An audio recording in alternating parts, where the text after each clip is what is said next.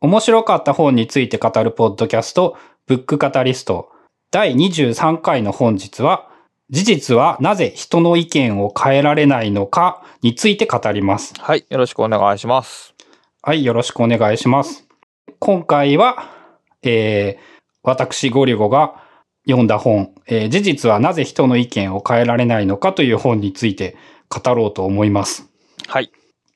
で、えっ、と、まあ、多分、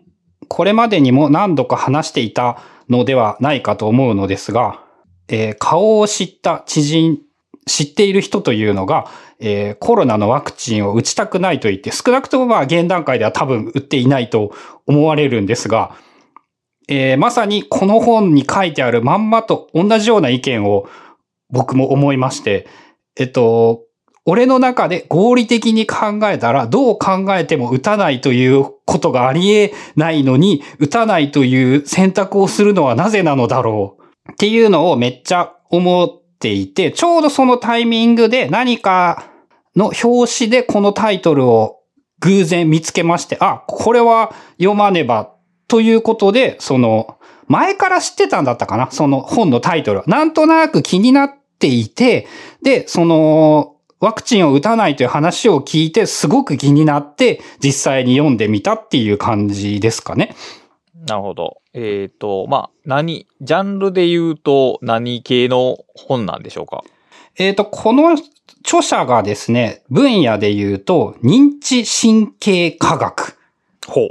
というジャンルのものらしく、えー、なんて言ったらいいんだろう。すごい大雑把に言えば多分心理学、脳心理学、そっち系のジャジャンルから脳みその仕組みを考えた上で人はなぜそう考えるのかということを考えているような話で、で、えっと、全般的にそのなんでそうなるのかっていう理由みたいなのが、いわゆる進化心理学と言われる人は、こう原始時代とかこういう生活をしていて、こういうことをしてきた奴らが生き延びてきたはずだから、今でもそういう性質が残っている。っていうような観点で、そのこんなような特徴があるみたいなことを話してくれていて、個人的になんて言うんだろう、なんでみたいなのが全般的にすごく納得できるというか、うん、確かにそう考えたらそうだなっていうのがいっぱいあるような話でしたね。なるほど。で、えっ、と、まあ、いきなりなんですが、やっぱこれもね、日本用にタイトルがだいぶ改変というか、その日本語向けに変換されております。はい。現代は、じゃあ。現代はですね、えー The Influ、あ、The じゃないですね。えー The Influential Mind. What the brain reveals about or power to change others. うん、うん、うん。ちょっとわかった。超、超直訳すると、影響力があるマインド、脳が明らかにしたこと、それは何かというと、えー私たちの力が人を変えることについて。まあ、もうちょっと日本語にすると、えー私たちが他者を変えるパワーについて脳が明らかにしたこととかっていうんですかね。なるほど。だから、えっ、と、事実はなぜ人の意見を変えないのかは、えっ、と、具体的に言うと、本の一部にそんなようなこと、主に第一章が事実ではなぜ人の意見が変わらないのかっていうことが書かれていて、全体で言うと、その、人の意見はこういう影響、こういうものの影響を受けて考えが変わりうる。もしくはこういうことを変えてやらないと人の意見は変わらないというふうに言えるのかな。で、えっ、と、まあその、言ってみれば、まんまね、これもオープニングで、あの、トランプさんのインタビューというか演説みたいなのがあって、えっ、と、コロナワクチンではないんですけど、ワクチンの話が出てくるんですよね。はい。で、えっ、と、まあちょっと日本語なので、日本語訳なんですけど、ちょっと一回これは引用して読んでみたいと思います。はい。えートランプさんがそのワクチンを批判する文脈で言っていた話で、えー私に言わせてもらえるなら、自閉症は今や流行病ですよ。すでに制御できなくなっている。小さな可愛らしい赤ん坊を連れてきて注射をする。子供用なんかじゃなくって、その注射器は馬に使うようなバカでかいものに見える。実例ならたくさんありますよ。私どもの従業員の話ですが、つい先日2歳の子が2歳半の可愛らしい子供がワクチンを受けに行った1週間後に高熱を出しました。その後ひどく悪い病気になり、今では自閉症です。まあ、この、あの、ワクチン否定派の人々っていうのが、えっ、と、ワクチンを打つと自閉症になるといううん概念が、えー欧米の一部のところでは流行しているらしく、トランプさんは真剣にそういうふうに思っているので、こういうことを、こう、公の場で堂々と話してしまうわけなんですが、なんか、えっ、とね、著者がね、この話を、た、テレビでだったと思うんですけど、テレビか何かで見たときに、あの、思わず聞き入ってしまって、なんか、あ、そうかもってちょっと思っちゃったらしいんですよね。おーで、一応その著者も、まあ自分でも言っているし、客観的にも、あの、まあバリバリの脳神経科学の専門家で、その、エビデンスも何もない感情に訴えかけてくる、こんな、えー科学的にはどう考えても正しくない話なんですけど、それが分かっていたとしても、聞いて、え、そうかもってちょっと思ってしまった。で、そこから、まあ、あの、なんで人はそんな風に思ってしまうんだろうっていうことを、その、いろいろ考えたり、解き明かしたりしていこうっていう話で進んでいく感じですね。うん、だからまあ、ひ人が何を信じるのか、何を信念、自分の信念とするのかというその認知のメカニズムが明らかになっていくような本って感じなんですかね。そうですね。で、ちなみに、このトランプさんが言っている、この話について、著者が言っている説明の仕方っていうのが、そのトランプさんの話っていうのは、もう知性以外の全てに訴えかけてきた話だと。なるほど。で、極、簡単に言うと、要するに人間はその知性以外の全てに訴えかけて来られると、知性では勝てなくって、確かにそうだって思ってしまう。で、まあ、その、それがどういう部分なのかどうなのかっていうのは、まあ、これからその本に順番に書いてあったっていう感じなんですけど、まあ、まずこの段階で、あ、そうか、その、そういうことなんだなっていうことをすごく思い知らされた感じがして、この場合の知性っていうのはまあ、まあ、理性に置き換えてもまあ多分大丈夫な感じですかね。そうですね、理性と言っていいし、理性なんじゃないんですかね。あの、ファストスローでいうとこのシステム2に近い感じ。あ、えっ、と、感覚で言うと、システム1に伝えようとしているっていうイメージなんじゃないかな。システム2ではなくって、システム2に訴えかけ、イメージで言うと、やっぱシステム2では意見は変わらないなんですよね。この本の全体の意見としては。だから、システム2を使わせずにシステム1で理解させようとしてくるというのかな。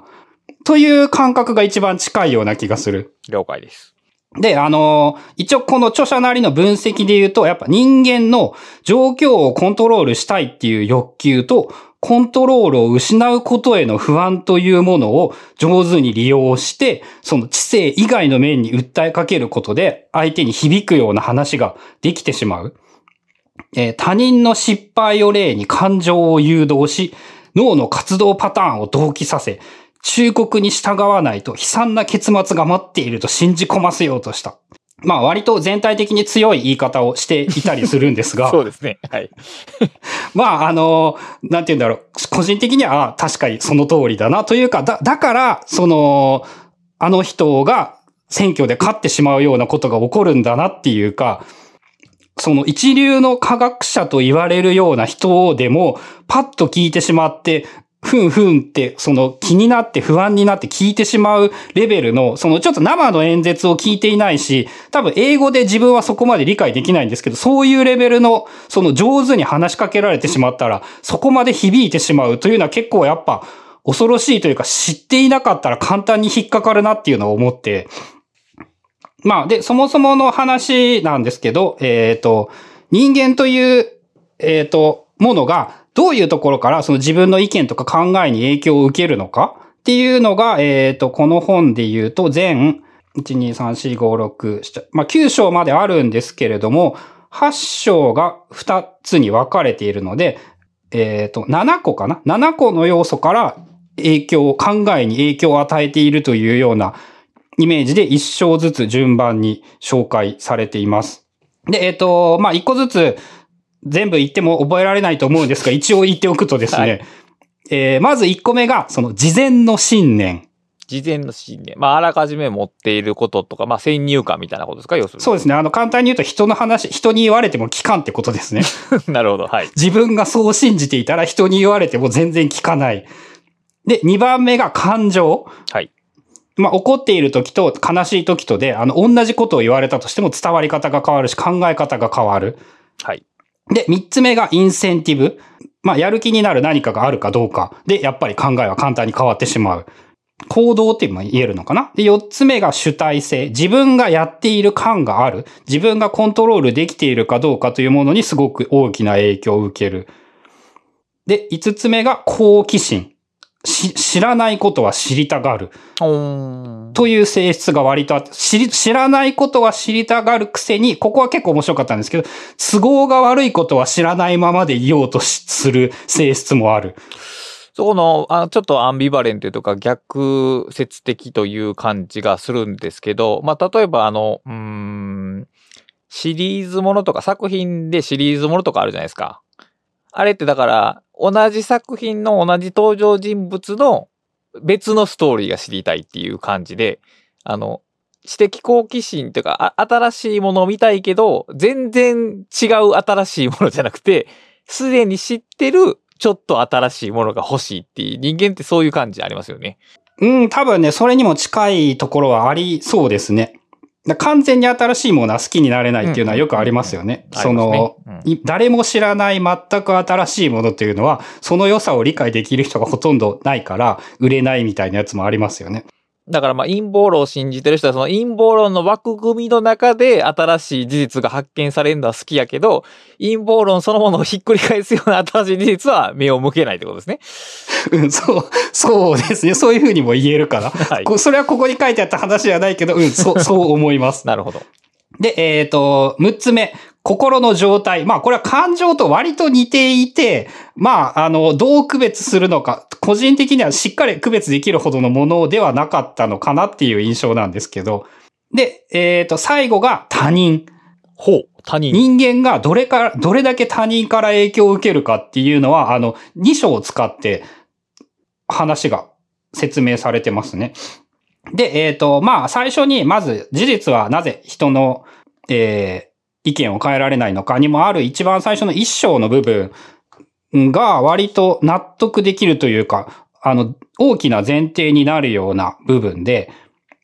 まあ、まず人間ってそもそも、あの、なんて言うんだろう、経験しか、経験からしか学ばないというか、自分が経験したことしか信じられないみたいなことをよく言われたり、考えたりすると思うのですが、まあこれもやっぱその原始時代の話の原則で言うと、経験で判断していることというのが、まあ大体は正しいことだったから、あの、全員そういう性質を持っているというか、経験していないことというのは信用できない、信じられないみたいな性質がある。で、すでにし今まではやっぱあの、例えば、黄色い象が空を飛んでいるとか、紫の魚が地面を歩いているとか、そんなことは絶対に起こらないわけで、はい。まあ、そのレベルの特殊なことにさえ注意を向けていれば、あの、脳内のリソースは十分足りていたというか、そ、それ以上に考えることに無駄遣いをする余力がなかったっていうのかな。だから自分が経験していることは正しいと信じていて、そうじゃないことは起こり得ないものだという前提で脳みそはずっと作られていた。っていうのがまずあの前提としてあって、その、まあ、その話をする時点で、要するに、あの、経験をしていないことを人に伝えようと思っても、やっぱり人はそれを話しても聞いてくれないというか、経験していないことは何を言っても聞いてもらえないみたいなものはやっぱりすごくあって、えー、それは話す人 A、聞く人 B って言ったときに、B の人が経験してないことを仮に A の人が経験したとしても、経験していたとしても、B の人にそれを伝えてもわからないってことですか？そうですね。っていう、あの、で、サンプルとして出てきたお話がですね、まあ、それと割と似たところなんですけど、あの、まあ、アメリカっぽい話で、だったんですが、えっ、と、アメリカ人の夫とフランス人の妻というのが、まあ、アメリカで結婚してすら、暮らしていて、子供の育て方について意見が全く合わない。お互いに、その、自分の国の子育ての方法というのがお互いに素晴らしいと信じているから、こう、どういう説明、どういう合本人たちが可能な限り、こう合理的に、俺のこれが正しいんだっていう話をするんだけれども、なんか全く歩み寄れる余地がない。いつまで経っても話は平行線のままで、こう全然うまいこといかない。で、あの、言葉としてブーメラン効果っていう言葉も出てきたんですけど、はい。で、自分の意見を否定される情報を与えられると、より堅くなになって聞かなくなってしまう。ありますね、それ。そうそう、あ、めっちゃありますねっていう話で。まあ、こ、これしかも面白いのがブーメラン効果ってまんまブーメランって結構日本でもちょっと昔ですけど、ネットスラング的によく使われていた話で。そうですね。まあ、おな、まあ、まんま同じだと思うんですけど、自分の言ってることを、違うな、相手を否定してしまうと、だから相手は全く否定っていうか強く進められすぎたら効かなくなってしまうとも言えるのかなうん、なるほど。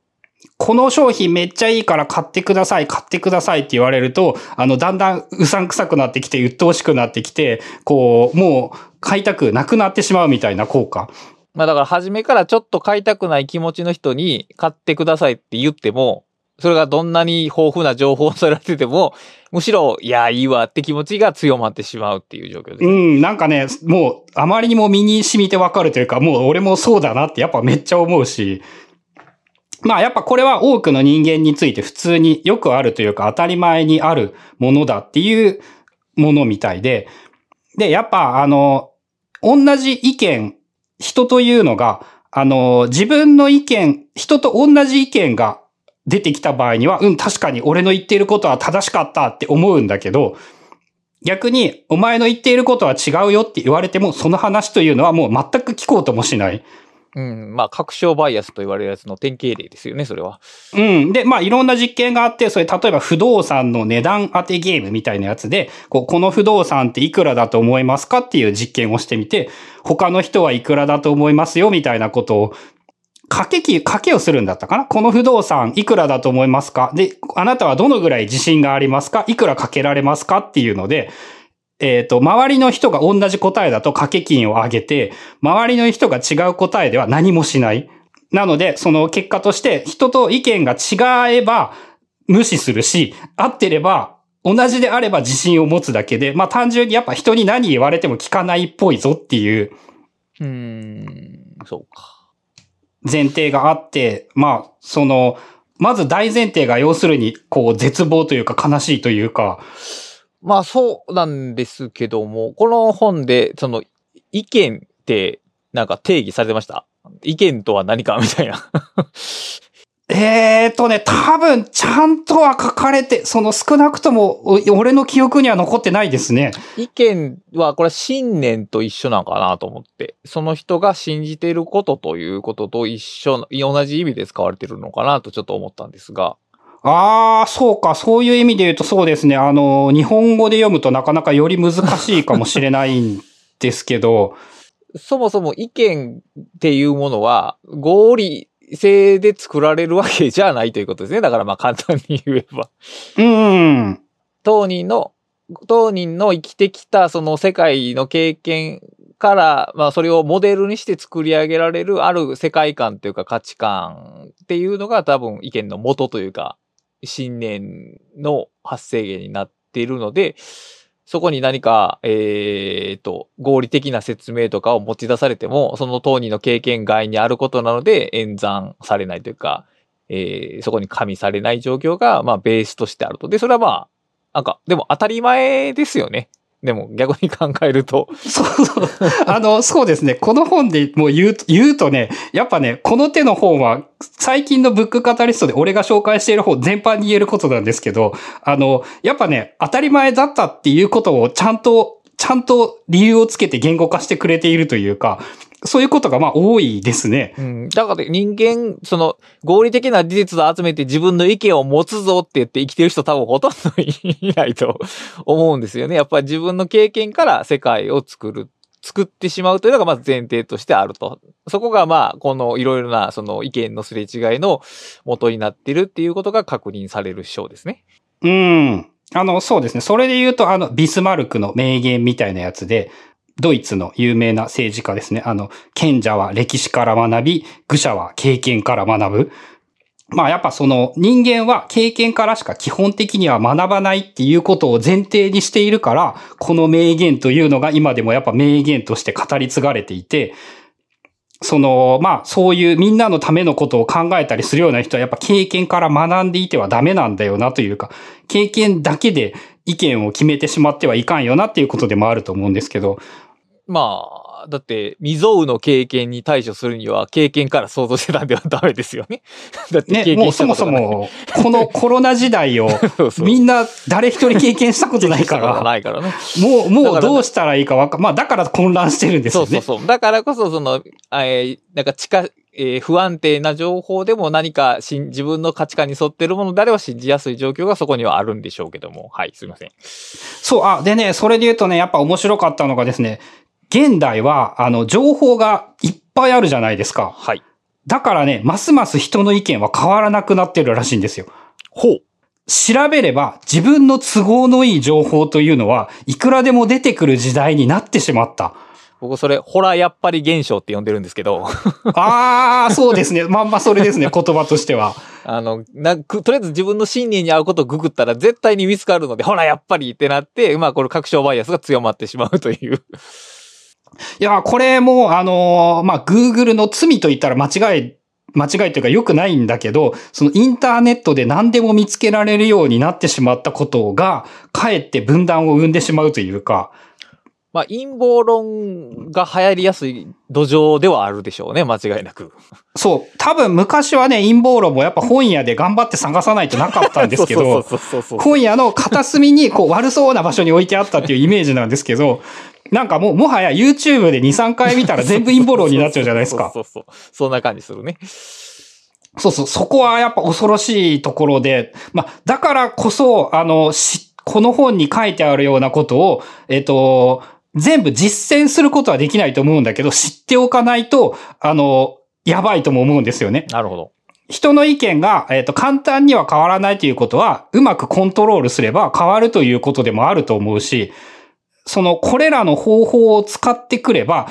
あの、簡単に騙されるとも言えると思うんですよね。うん、確かに。なので、まあ、こういうことで人は影響を受けるということは、そういう意味でもやっぱ知っておくことは大事で。で、えっ、と、まあ、さっきの1個目の、えっ、と、事前の信念に加えて、感情人間って、そのね、やっぱね、感情は言わなくても伝わるぐらい感情というものはなんかその人が喋っている、多分、あの、言語というものに、もう、あの、感情が乗ってるんですよね。音の響きとか強弱とか。声というものですね、要するに。うん、声ですね。まあ、ここはあくまでも俺の想像のレベルでの話で、本に書いてあったことではないんですけども、そういう情報がすでにか、あの、言語の中に非言語の情報が多量に含まれていて、その非言語の情報というものは、あの、ほとんどの人が多分言語よりも直感的にわかるし理解ができる。まあ、それも多分原始的な能力というか、原始はまず言葉がなかったわけですからね、そもそもが。言葉がない状況で意思疎通ができてたっていうことは、だから、いわゆるノンバーバルなランゲージっていう、まあ、声とか音とか、あと表情ですね。これら、あと動作とか身振りとかで、その人の感情がもう伝わって、ありありと伝わってしまうというのはあるでしょう。そう、だからね、あの、空気を読むという用語があるんですけど、はい、まあだから、人間はきっともともと空気を読むことが一番でき、たけていた動物で、うん、空気を読めた人たちが、その現代に生き残っているのではないかというので、あの、まあ、えっ、ー、と、感情が素早く伝わるような仕組みができているので、さっきのそのトランプさんの話にしても、要するにその何を言っているかというか、えー、感情たっぷりに、感情がシンクするような話をされてしまうと、それがもう伝わってしまう。それは多分テキストではまだ現実難しい問題だとは思うので、音声以上のメディアの力だとは思うんですけれども。まあ、写真とか動画とか、まあ、一番やっぱ強いのはリアルで対面ですけども、が一番感情、うん、まあ感情だから共感性能力を高めるというでしょうね、きっとね、人間の持ってる。そうですね。人間は共感性を必ず持っているし、あの、これは別の本なんですけど、共感をやっぱ持って、他の動物は共感力みたいなのは基本的にないみたいですからね。だからその共感というのが人間の能力人間がここまで進化してきた能力というのが共感なので、その感情というものはだから伝わるようにできているし、伝わってしまう。うん。結構多分能力なので、えー、つまり脳の力なので、多分その感情能力が極大化しているときは、その他の脳の能力って多分落ちるんですよ。だからシステム2が働かなくなるっていう、そういう構図やと思いますね。うん。で、た、さらに言うと多分これオフにできないんですよね。自分の中で。あの、相当訓練しないと無理じゃないですか？あの、アメリカの兵士みたいな感じで。そうそうそう。まあ、あの、薬物で止めるみたいなことはできるかもしれないんだけど、だそ、その上で、で、逆に言うとテクニックとしては、やっぱり感情を込めて話せば伝わるっていうことでもあるんですよね。感情が伝わるってことね。感情がわ伝わる。そうですね。だから楽しそうに話せば、相手も楽しい感情になるし、怖そうに話せば、相手も怖い感情が伝わる。で、そのトランプさんの話でまた出てくるんですが、やっぱその、めっちゃ怖そうにワクチンというものがいかに怖いかというものをたっぷり感情を込めて話してしまうことで多分あの人はあと信じていると思うので、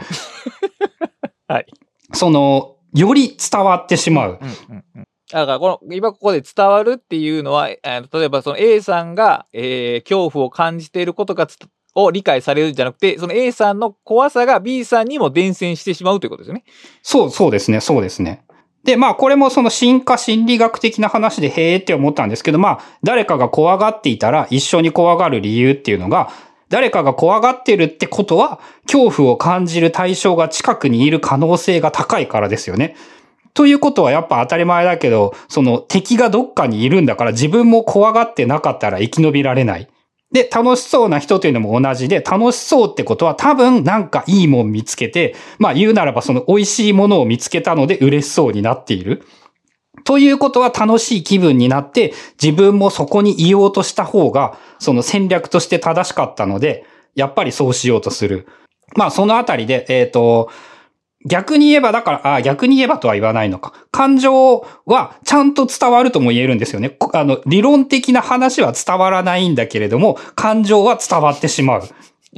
感情だけが伝わってしまうという。そう、だから言語にどこまで意味があるんだろうともちょっと思ってしまったりもするし。だからやっぱそれはシステム2が発動している時だけは意味があるでしょうね、きっと。うん。で、で、人間がシステムにを発動するのは、なんか多分我々が思っているよりも相当難しいってことだと思うんですよね。それはそうでしょうね、きっと。なんか俺もね、自分でき、あの、なんて言うんだろう、そういうつもりでいるんですけど、まあ多分全然そうじゃなくて、あの自分の話なんですけど、例えばよく奥さんに、その、全然ね、人の話を聞いてないとかね、言ったこと覚えてないとかね、なんかこれいいよっておすすめしても全く覚えてなくって、あの、自分の感情が、自分が興味を持って、あれこれ面白いじゃんっていうことを言うと、それ前に言ったみたいなことを言われたりして、で、本当に覚えていないんですよね。あ、本当に覚えてない。もしくは言われた時に、あ、そういえば確かにそういう風に言っていたかもしれないけど、今の今まで覚えていなかったっていう認識があって、まあ、あの、相当俺ダメな人間なのかなと思っていたんだけど、えー必ずしもそうではなくって、結構みんなそうっぽい。というようなこともちょっと分かったかな。普通に生きてるとそうなるんですよね。だからあの、自分の本に引き付けいくと、そのノートを書くっていう文字情報に触れるっていうのが、そのいわゆるその自分の心理とか、あるいは周りの影響とかから一歩置くためにはやっぱ書くしかないんですよね、本来。それをしない限り、おそらくずっとシステム1の影響下に あり続けることになるでしょうね。うん、多分書くっていうのが一番あのシステム2を使わせられるので、その書こうということを忘れない程度の理性が残っていれば、書くことでなんかあらゆることを解決し得るなと、あの自分の話で言えば、個人の話で言えばそれはあり得るんじゃないかなと思います。うん。それぐらいを、逆に言うとそれぐらいやらないと、もう僕たちは感情まみれというか、共感性をビンビンにしてきてるというか、そういう感じでしょうね、きっと。うん。だから人の話は聞かないくせに人に影響を受けまくるという、あの、すごい矛盾した存在なんですよね、人類というものが。なるほど。で、えっ、と、まあ、もう一、そこからですね、今度はちょっと話が変わって、インセンティブっていう話があって、これはね、あの、結構面白かったんですけど、えっ、と、とある病院、というか、まあ、世の中割と全体的にそうらしいんですけど、病院の職員がね、全然手を洗わないらしいんですよ。手術が終わっても手を洗わない、その手術前に手を洗うとか、あの、病院という衛生意識があって、人の命に関わるような、手を洗っていないことで本当に患者さんが感染する、して大変なことになるかもしれない、という、その合理的な説明をしても、全然改善されない。で、えっと、もう、手、ど、どういう手段をやっても解決、全然解決しなかったんだけど、えっ、と、一番うまくいったのが、えー手を洗ったら、なんかその掲示板みたいなのが、電光掲示板みたいなのがついていて、手を洗う人が増えれば増えるほどカウントアップされていく。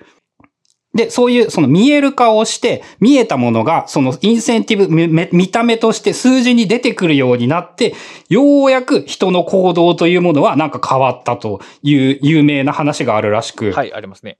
で、その、言葉として、概念として面白かったのが、あの、無知では人の行動は変わらない。無知って、あの、脅す方、飴と無知の無知。で、無知という、だから、えっ、と、手を洗わないと患者が死ぬぞ、お前もクビになるぞは無知なんですよね。その無知を与えようとしても行動をやめ、あの、は変わらなくて、何か行動をさせるよう、させようとするときには餌が必要で、で、やめさせるときには、そのビビらせて無知を持ってくるっていうのはすごく効果があるらしいんですよ。ああ、はい、なるほど。で、これもなんかその人間というか生き物の性質みたいなもので、積極的に行動をして何かを得られるということに関しては、その、プログラムされているんだけど、行動をしたら何かを得られなくする何かをやめるみたいなことはやっぱ、プログラムとしてうまくいかないみたいで、で、これもまんまさっきのトランプさんの話が見事にそのことをちゃんと踏まえておりまして、はい。ワクチンを打つと怖いことになるから打たない方がいい。だからビビらせてやめさせるんですよね。ワクチンを打たせるためには、だから無知を与えるのではなくって、その飴を与えてあげないといけない。うーん、なるほど。で、ワクチンをやめさせるには、ワクチンを打ったらこんな怖いことがあるんだぞって言ってしまえばやめてしまうし、で、あの、人がそのフリーズする、行動をしないようにするっていうのもまんまその原始時代の話で、これもまた出てきたところなんですけど、あの、怖い生き物に遭遇した時に、基本的に、例えば、ま、森の中でライオンに出会った場合に、こう、ダッシュして逃げるとか戦うっていう手段もあったんだけど、最後の最後の本当にやばい時っていうのは、あの、死んだふりという技がある。で、死んだふりって、あの、腐肉を食うと腐ってて、あの、自分がお腹を壊すかもしれないとか、何かの勘違いで、その、そういうことで食べられなくなるかもしれないくって、まあ、そういうことで多分生き延びた人類はきっといて、やばい状況という時に、その、最終的にすげえ困ったらフリーズするっていうのも人間にプログラムやっぱされていると考えられているみたいなんですよね。へえ。で、あ、それ、そのあたりの話は、ああ、そうか。言われてみると、確かにそうかもしれないなっていう感じがして、なので、その本当にやばくなってしまうと、頭が真っ白になって何もできなくなるって、まんま、それの表、その、そのことを表したことだと思うんですけど、その悪いことに遭遇した場合には、な、何かあがいて逃げようとする人って、まああんまりいなくって、意外とその何もしなくなってしまう人が多い。思考停止になる。まあ欠乏状態になったとかも似たようなもんだと思うんですけど、まあそのあたりのこともなんか知っておくと結構面白いというか便利になることが多いのではないのかなと。まああとね、それと似たような話で、あの、ストレスの話みたいなのも出てきていて、まあ人間はストレスがかかっている状態では、それは心の状態みたいなのに話しているのところなんですけど、ストレスがかかっている状態というのは、あの、ネガティブな情報を取り入れる傾向が強くなる。まあこれもある意味で、そのストレス状態って、要するに、ストレスの目的というのが、生存リソースに全振りすることが元々のストレスの目的だった。これも、えっ、と、俺言われるまで、あの、なんとなくだけの理解だったのが結構へーって思えたんですけど、まあその、例えばさっき言った森にライオンに、森でライオンに出会った時、まあなんとかして生き延びないといけないので、あの、生きるためのあらゆる機能をほとんど捨てて、逃げることのみに全力を尽くすんですよね。だからストレスホルモンというものが分泌されることによって心拍数が増加したり、息切れがしたりするんですけど、例えばその免疫機能とか消化機能とか生殖のための機能だとか、怪我を治すとか、その回復するような能力というものは全てオフになってしまう。で、そういう場合に、えっ、と、やっぱり情報を何か、何らかの情報があった場合も、逃げるための情報を、いかにして生き延びるかということにばっかりの、あの、自分の脳内リソースがそのストレスの欠乏に占拠されると言えばいいのかな。うん。だからまあ、その、ストレス下にあると、まあ、脳というか体が、まあ、危険状態モードに入って、で、危険状態モードって、まあ、明るい話題を探すというよりは、その自分の身に迫ってくる、その危ない情報を見つけることに注力されてしまうんで、まあ、ネガティブな情報ばっかりが目に入ってしまうと。うん。っていうので、逆で、そのまた楽しいことになれば、その都合がいい情報ばっかりを情報、摂取するようになってしまうらしいんですが、ほうほうほう。そのストレスの話で、へえ、面白いなというか、あの、現代で言ったら、あの、圧倒的なバグじゃないですか、それって。バグかどうか知らんけど、不都合は起きるでしょうねそうそうそう。あの、よくストレスがなんで良くないのかみたいなことを散々、散々というか、ストレスによって人は具合が悪くなるみたいな話は散々こう聞いていたりとか、よく事例というものはど、どんな本というか、な、何見てても出てきますよね。はい。ただそれがなんでなんだろうっていうのは、この話を聞いて、初めてすごくこう、納得ができたというか、理解ができたというか。ああ、その体の、そのリソース配分が変わってしまうから良くないことになるっていうような構図。うん、それはね、あの、まあ、直接的にこの本と関係ある話とはちょっと言い難いかもしれないんですけど、えっ、ー、と、考えたことがなかったというか、知らなかったというか、そうか、確かに、そうすれば余計な機能を全部オフにしているから、体の調子、それはずっとストレスかかってたら悪くなるよなって。うん、なりますね、確かに。うん、うん、あ。めっちゃ当たり前のことなんだけど、そのストレスがなんで良くないのかっていうふうに考えたことで、いろんなことがすごく繋がった気がして。うんうんうん、なるほど、なるほど。まあ、この一つだけでも、なんかね、ああ、すげえ参考になったというか、まあ、これは役に立つとは違うかもしれないんだけど、すごくいろんなことが納得できて、理解ができて、で、その、だから、ストレスを、ストレス下にあると、そのネガティブな情報ばっかりをもう自分が好むと好まざるに関わらず、やっぱ取り入れてしまうわけですよね。そりゃ心の具合も悪くなるよなって思うし。そうはなるね、確かに。だから、そのやっぱ、なんて言うんだろう。まあ、未だに、えっ、ー、と、メンタルのヘルスというやつは、なんて言うんだろう。心が弱いからそうなるんだみたいな言い方をされたりもするかもしれないんだけど、まあ全然そうじゃないんだろうなって、やっぱあの過酷なストレス下にずっと置かれていたら、その脳のいろんな部分がおかしくなるということがすごく納得できた感じがして、まあ、えっ、ー、と、この本で言うと書いてあったことは、要するにストレスがあると悪いことばっかりの情報を摂取してしまい、逆に楽しいことがあると、えっ、ー、と、自分の思い通りに進むと勘違いするみたいなことを言っているんですけど、ほー。なるほど。で、あの、すごく面白かった、その事例として出てきたものなんですけど、世の中で株価がね、下がってる時って、証券会社のサイトアクセスめっちゃ減るらしいんですよ。うん。で、株価が上がってる時って、アクセス数めっちゃ増えるらしいんですよね。はい。で、あのー、人が自分が持ってる株が高くなってるってなると、嬉しくなって、もっともっと上がると思って、その情報をやたらと見るようになる。なるほど。で、逆に株価が下がっているときは非常に都合が悪いことなので、あの、ほっといたらやばいなってことをシステム2は理解しているんだけど、見なくていいなら見なくて済むようにしようと思って、悪い状況の時は知らないままで言おうとしてしまう。なるほど。この辺のその都合が悪いことは知りたがるくせに都合が悪いことになると知りたくならなくなるっていう話がすごく興味深くって。まあだから都合が悪い、都合が悪いことを知った時に発生する精神的ダメージっていうのが多分コスト計算されて、で、いやー、そんなことはしたくないよって言って、行動されなくなると。で、やっぱあの、株式で、えー一番よくあるのが、その、塩漬けというやつね。その、言われた、買った株が上がらなかった。しかも上がらないのにずっと持ち続けていると。持ち続けていると、下がり続ける上に、その持ってる資金を別のとこに投資できるチャンスも失ってしまうというので、だから、あの、塩漬けは避けましょうという格言がもう株式にはあるんですけど、そういう格言があるということは逆に言うと、私たちは、通常ではそれとは逆のことをしてしまうということで、あ、の、アクセスのが急激に変わるというのはもうデータとしてそれが出てますよね、だから。うん、そう、実際にデータとしてそういうデータが出ているらしいので、やっぱみんなそうなんだよねっていうのはすごく興味深く、あとはね、その、フラジャイルっていう漫画で、その遺伝子検査の話が出てきたんですけど、まあ、それ、そこでも、そのね、そこでも出てきたし、現実の話、この本の中でも事例として出てきたんですけど、その、もし、あなたが遺伝子検査で、例えばその親から遺伝した、その、ま、ま、悪いというか、病気が発動し得る遺伝子というものの検査ができますけれども、あなたはどうしますかっていうと、その、まあ、親に異常があれば、子がそれを引き継いでいる可能性も高いんですよね。で、えっと、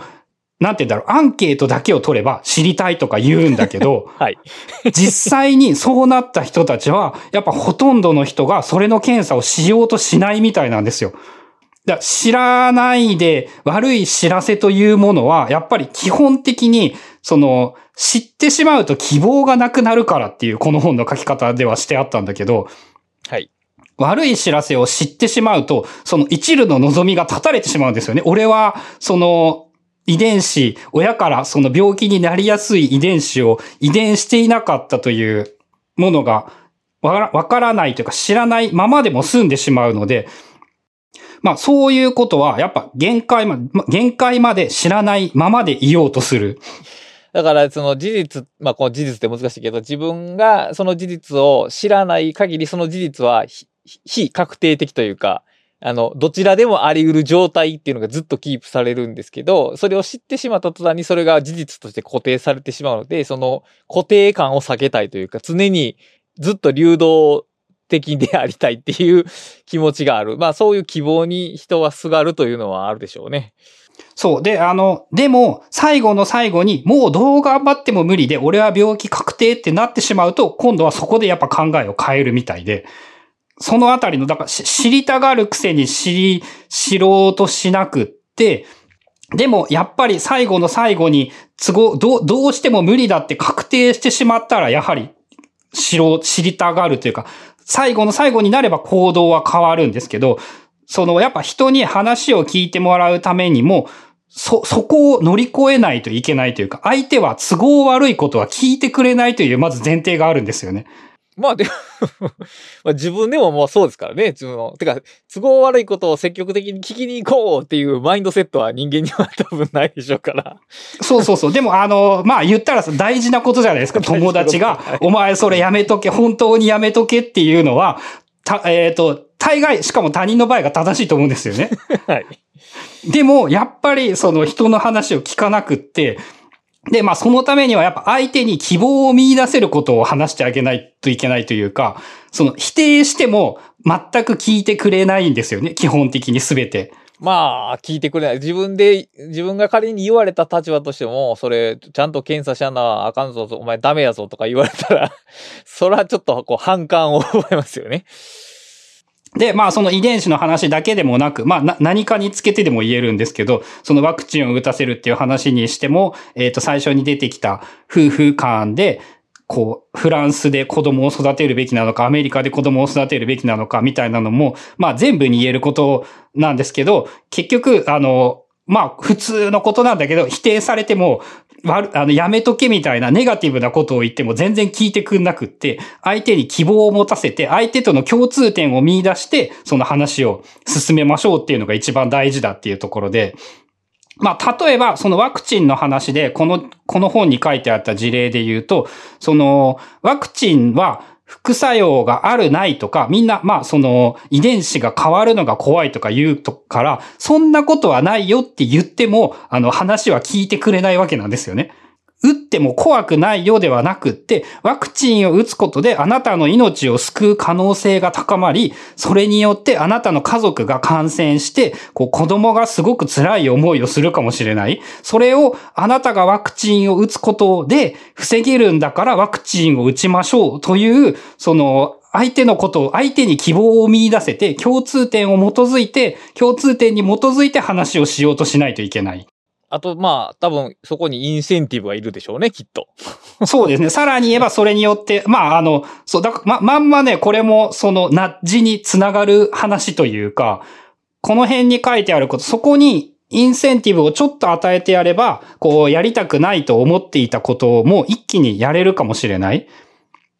まあ、あとは要素で言うと、さっきの主体性みたいなことで言うと、やっぱそれを人に強要されては、それをやろうとは思わないはずなので、あとは自らその選んだというようなことが思えること。まあそのあたりのことが大事なのではないのかなという感じですかね。まああと、あの、他人っていうのも、えっ、ー、と、2章分ぐらい裂かれて、そのすごく長い話が書いてあったんですけど、これもま、あの、面白かったのが、なんかとあるアメリカ、違うな、イギリス、1907年のイギリスで、牛の重さをみんなで当ててみようクイズみたいなことをしたらしいんですよ。うんはい。まあ、あの、800人ぐらいで牛の大きさを、その、測ろうとして、みんなから意見を集めて、えっ、ー、と、800人分の意見を合わせたら、誤差が1%の誤差で正確な牛の大きさというものを牛の重さを測ることができた。で、人って結構みんなで、みんなからの意見で、を集めれば意外と正確なことが言えるんだけど、これにはすごく重要な条件があって、各人の思考というのが完全に独立していないといけない。で、隣になんかちょっとちっちゃい牛を一匹置いとくと、一気にもうその答えって全然ダメになっちゃうらしいんですよね。とか、あの、相談をしてしまって、お前何キロぐらいだと思うって言ってしまうと、もうその数字というものが一気にずれてしまう。で、書いてあったのが、それをね、じゃあ一人でなんかやる方法ないだろうかっていうことがあったりして、一人でも何回か、毎、何回か判断を繰り返すことで時間を置いて、感覚を置いて、平均を取ってみれば、その複数人ほどの効果はないんだけど、ただ自分一人でうんうんうなって考え続けたよりは、せ、より正確な判断、適正な判断っていうものもできるようになるらしく、まあそういうことも覚えておいた方がいいよというのと、まあもともと他人で書かれていたことっていうのは、もともと大体人から影響を受けまくってしまう。一人一人で独立して考えれば結構正確なことなのに、他人に、他人と話し合いをしてしまうと簡単にその脳が影響を受けて正確な判断ができなくなってしまうというか。まあこれでも、えっ、ー、と、さっきのその牛の体重当てクイズは、よく集合値の文脈で紹介される話なんですね。で、で、集合値の重要なのは、その独立性に加えて、その、えー、っと、参加者の多様性の高さがポイントで、だいろんな人が、えー、いろんな方向で少しずつずれた推理をするから、それを合算したときにアベレージがまっすぐになるっていう感じなんですけど、えー、さ、他人に影響されると、偏りが均一の方向を向いてしまうんで、結局ずれたままになっちゃうんですよね。だから、みんながそれぞれちょっとずつ間違ってる。違った方向で間違ってるからいいんですよね。だから、揃ってしまうとダメっていうのがあって。で、人間がさっき言ったように、その、揃えてしまう、共感して揃えてしまうっていうのがあるから、あの、独立的に考えることが望ましい。で、これは結局、なんでしょうね。まあ、その、自分でノートを取る、ノートを取って何回も分けて考えるっていうのも同じ文脈ですし、その、さ、完全に独立して考えるって結構難しいと思うんですよ。特にこのニュース、ニュース社会とかで人の意見って必ず目にしてしまうんで。だから、何かしら自分のその、最初に思いつく直感的な答えに全振りするんじゃなくて、やっぱり時間を置いて考える手段っていうのを自分の生活の中に入れていかないと、避けがたく他人の決定に影響されるようになるでしょうね、きっと。そう、これもね、そのある意味で、なんて言うんだろう、ネット社会の怖さというか、弊害というものを、あの、見事に言っている話だなと思って、だから、か、書いてあるものを見るだけで、そんなわけないと思っても、ちょっとそうだとは思っちゃうんですよね。これが、あの、ある意味一番最初の、その人の話を聞かないとは矛盾しているとも言えてしまうんだけど。だから、えっ、ー、と、多分やけど、多分やけど、自分の中に確固たる信念がある時とない時で多分対応が違うかな。きっと。うん。ない、確固たる信念がある時はその信念を適切に形成するように襟分けるし、確固たる信念がない時は強く自分の考えを引きつける。だから体重当てクイズって正解がないわけじゃないですか。まあ、正解全然しかも、あの、それ合ってるって思う人はある意味異常ですよね。推量でしかないから、誰かが言った数字に引きずられてしまう。あ、まあ、アンカリング効果とか言われるやつ。それが起こりやすいんでしょうね、きっと。だから、えー、体重が何キロかっていうのは、信念じゃないじゃないですか。その、その人が世界をどう捉えてるとかは関係がないので、引きずられやすいんでしょうね、きっと。ああ、そうか、そういうのはあるかもしれないです。あと、これを見て思ったのが、その Amazon レビューで最初に星1がついてしまうと本が売れなくなる。まあ、そ、そう、実際の事例というか、サンプルとしてそういうような、そのネットレビューが、か、偏りやすくなってしまうというか、最初にそれを見てしまうとみんなそうだと思って、そこに振って、振りやすくなってしまうということでもあるし、実際に自分もあのね、どんな無視しようと思ってもね、そのネガティブなこと書いてあったら気にしちゃうんですよね、確かに。あれだからね、星がついてない本と星1個がついてる、星がゼロの全く何もない、評価が誰もしてない本と、まあ、同じような本で星1個だけがついてる本やったら、明らかにそっちの方が、そのバイアス的に悪そうに思えるんですよね。で、そういう、一応一人の物書きとして、そういうレビューの評価を受けてる人間として、そういうことは思わないでおこうと思ってても、やっぱり、ファーストインプレッションでは、先にやっぱりその星ついてない方をチェックするんですよね。面白いことに。そう。で、あれはね、その、なんて言うんだろう。全員がバイアスなしで、全員の感想がちゃんと書いてあれば、きっといいんだろうけど、やっぱ、ね、あの、特に、この本には書かれてなかったと思うんですけど、やっぱね、あの、怒りの方が言いたくなってしまうんですよね。で、ウェブは、だからその気に食わないことがあるとついそこに意見を発信してしまう。で、レビューという仕組みがそれを許容するというか、そうある前提になってしまっているというのは、やっぱ結構大きな悩みというか、現代の問題点というか。まあ、特に、特にですけど、例えば洗濯機ならまだ、まだいいんですよ。その、機能が悪いとかはかなり客観的に言えますけど、本が面白いかどうかって、その評価って人によるじゃないですか その、ある人にとって星1の本がある人にとって星5っていうことは全然あるじゃないですか。でも、ある人にとっての星1の掃除、せえー、洗濯機は、まあ、多分他の人にとっても2とか3ぐらいやと思うんですよね。よっぽどのことがない限りは。だから。まあ、現代ではその可能性が高い。だからその定量的に言えるものと言えないものが Amazon では同じ評価軸に載ってるんですよ。ここがね、一番問題ですね。まあ、あの、アマゾンの問題点は最初は本を売るお店だったんですからね、ここは。そうそうそう。でもなぜか、あまり本に良くない方式になっているという。そうっていうのとか、あとね、そのこれに書いてあった現代社会とのつながりで言うと、あの感情が伝わるっていう話、怒っていたら怒っていると感じるしっていうのが、あの、これも SNS で見てるだけで伝わるらしいんですよ。SNS で、要するに、そのタイムラインを政治への怒りで埋め尽くしてしまったら、もう絶対自分は影響を受けてしまうし、まあ逆のことを言えばだし、その陰謀論の人ばっかりをフォローしてしまえば、こう、どんどんどんどんルツボにはまっていってしまう。まあこれはだから陰謀論だけじゃなくて、結局共感性っていつでも働くんで、で、僕思うんですけど、やっぱさっき言ったように、その共感って脳の力が発揮されてるんで、言うたら脳のエネルギーが使われてるんで、そのネガティブなことでもそうですし、プラスのことでもいいんですけど、それが働くたびにね、疲れるんですよ。あれ。ああ、疲れるか。認知資源が浪費されてるという言い方をしてもいいんですけど、だからね、タイムラインを追いかけてると、どんどん脳が疲れてきて、で、そうなるとシステムにが発揮されなくなってきて、どんどん考えが一方方向に行ってしまうという、あの、そういうタイムラインがね、出来上がるんですよ。だからあれ、フォローする人はね、実はかなり厳選しないとまずいですね。厳選がそれって正しいんですかね？厳選その場合で言うと。厳選というか、こう、えっ、ー、と、どういうかな？あの、バイキングに行った時に、その、ちょうどいいお腹いっぱいになるようにランチプレートを盛るみたいな感じかな？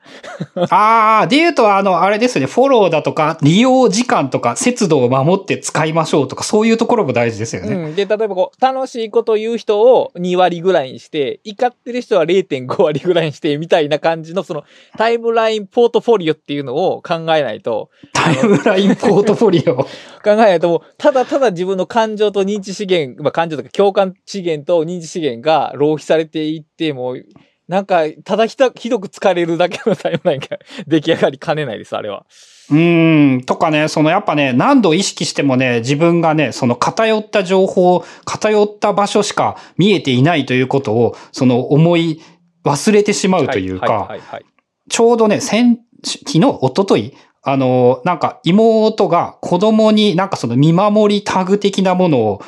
持たせたいと思っているみたいな話をしていて、あの、え、エアタグでいいじゃんっていう話をしたんですよね。はい。アップルが出している、えっ、と、4000円ぐらいの、うんうん。その、まあ、本来は持ち物に使うやつなんですけど、その、知らなかったんですよね、妹は。はいはいはいはい。別に、ただ、その、自分と自分が見ている世界の人たちで、エアタグを知らない人というのは存在していなくって、まあそうですね。はい。あの、そんなことは当たり前なことは、もちろん頭では分かっているんだけれども、そのね、やっぱ、言われて気づいたというか、あら、あ、そうか、これを常識だと思ってしまっている無意識の自分はやっぱりいるなって思って、まあだからそれだけその偏った世界に住んでしまっているというか、どう、どう頑張っても世界は偏った場所にしかいられないとも言えるかもしれないし、だからまあ人、まあ、世界そのものは仮に滑らかで開かれてても人間の認知が、とか認識できる量とか分量とかが偏りがあるわけで、だから、えっ、と、その自分の生き方を、そのいろんな人種が交わった企業の中に 置いて、で、様々な業種の人たちと付き合いましょうっていう人生設計はまあできないわけですから。か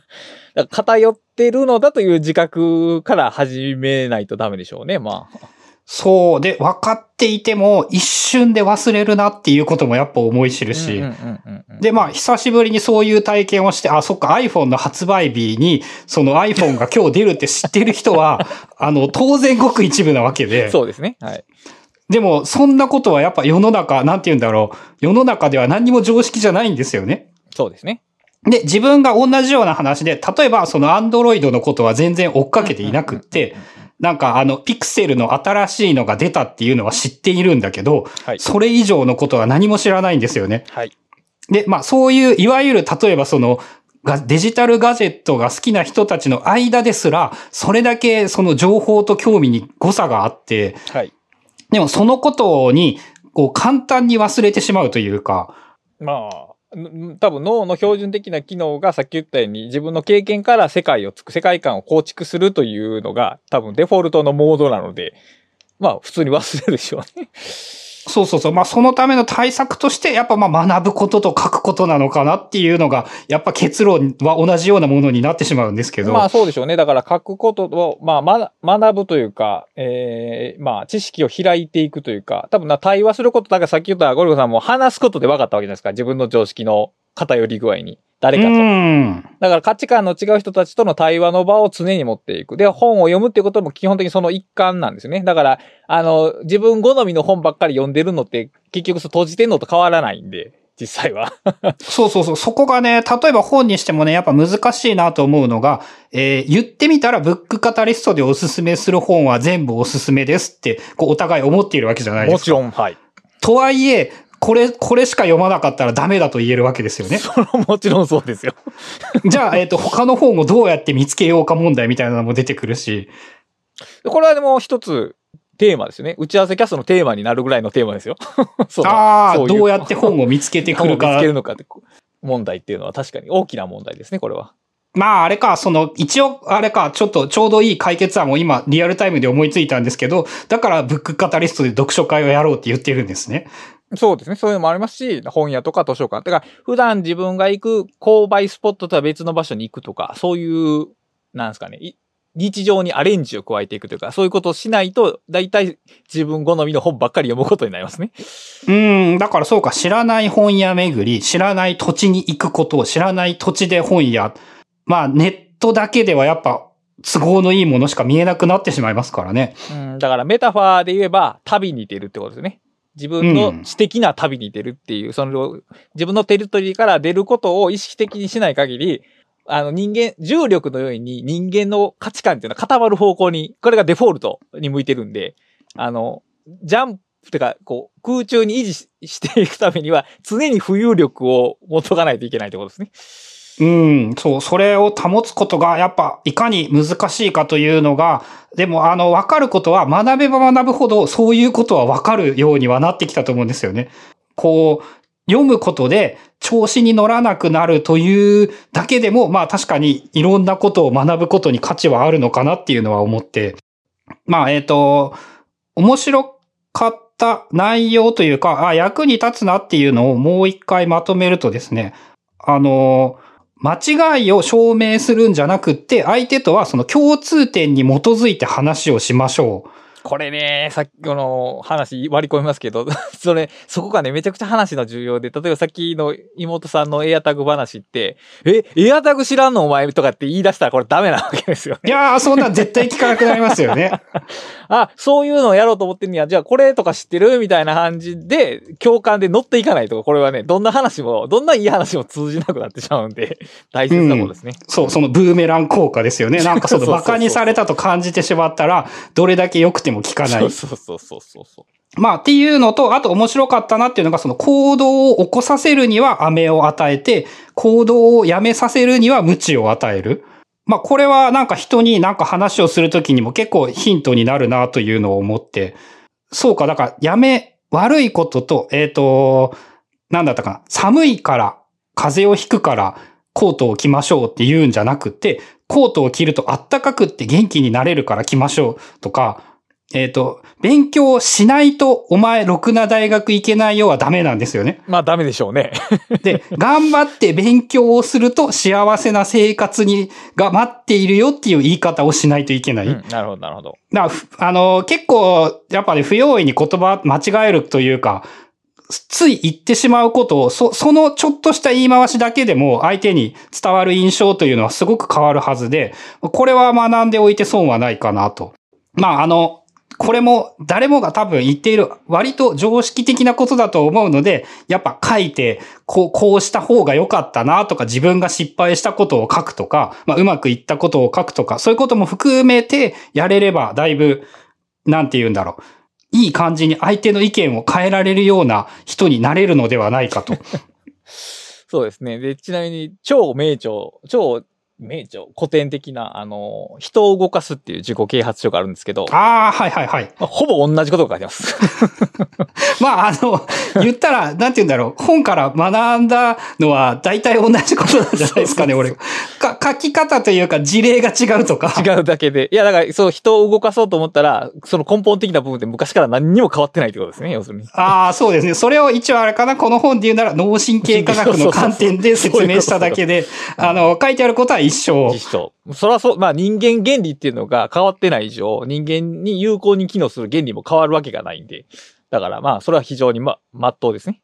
で、このあたりがもうだいぶ、一時に比べて、こう変わらないであろうという見込みはだいぶ立ってきているイメージですからね。まあ、まだまだ変わり得ることはいっぱいあるんだろうけれども、ある程度確立してきたので、まあ、ちょっと古くなっているぐらいのことを知っておくのがきっと変化にも対応できるだろうし、確かに。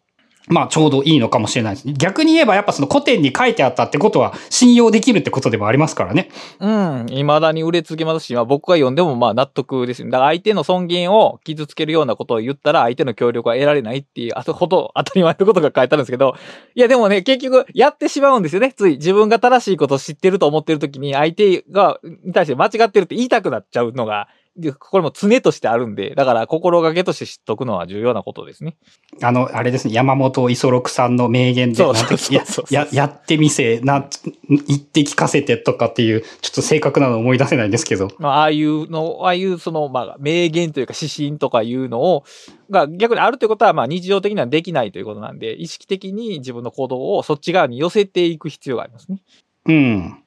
まあ、あとは、この本を読んでいた感想として、その同時期に知ってるつもりを、はい読んでいたりもしたんですけど、なんかね、すごく繋がって考えると面白いみたいな話が、なんか全部この本繋がるやんぐらいに似たようなこととかがあった気がして、はい。えー近いうちに倉下さんが知ってるつもりを紹介してくれるのも 楽しみにしております。はい、了解でございます。はい。というところですかね。はい。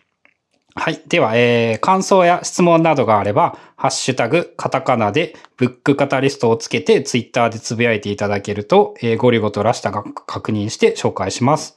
えーこの収録の後には、本編では語れなかったアフタートークを収録しています。アフタートークは、サポータープランにご加入いただくとお聞きいただけるようになりますので、えー気になる方は概要欄などご覧ください。えサポータープランに加入していただくと、限定のアフタートークの他に、月に1回の読書会だとか、えブックカタリストの台本だとかも一緒に配布しておりますので、えそちらもご検討いただければ幸いです。それでは今回もお聴きいただきありがとうございました。ありがとうございます。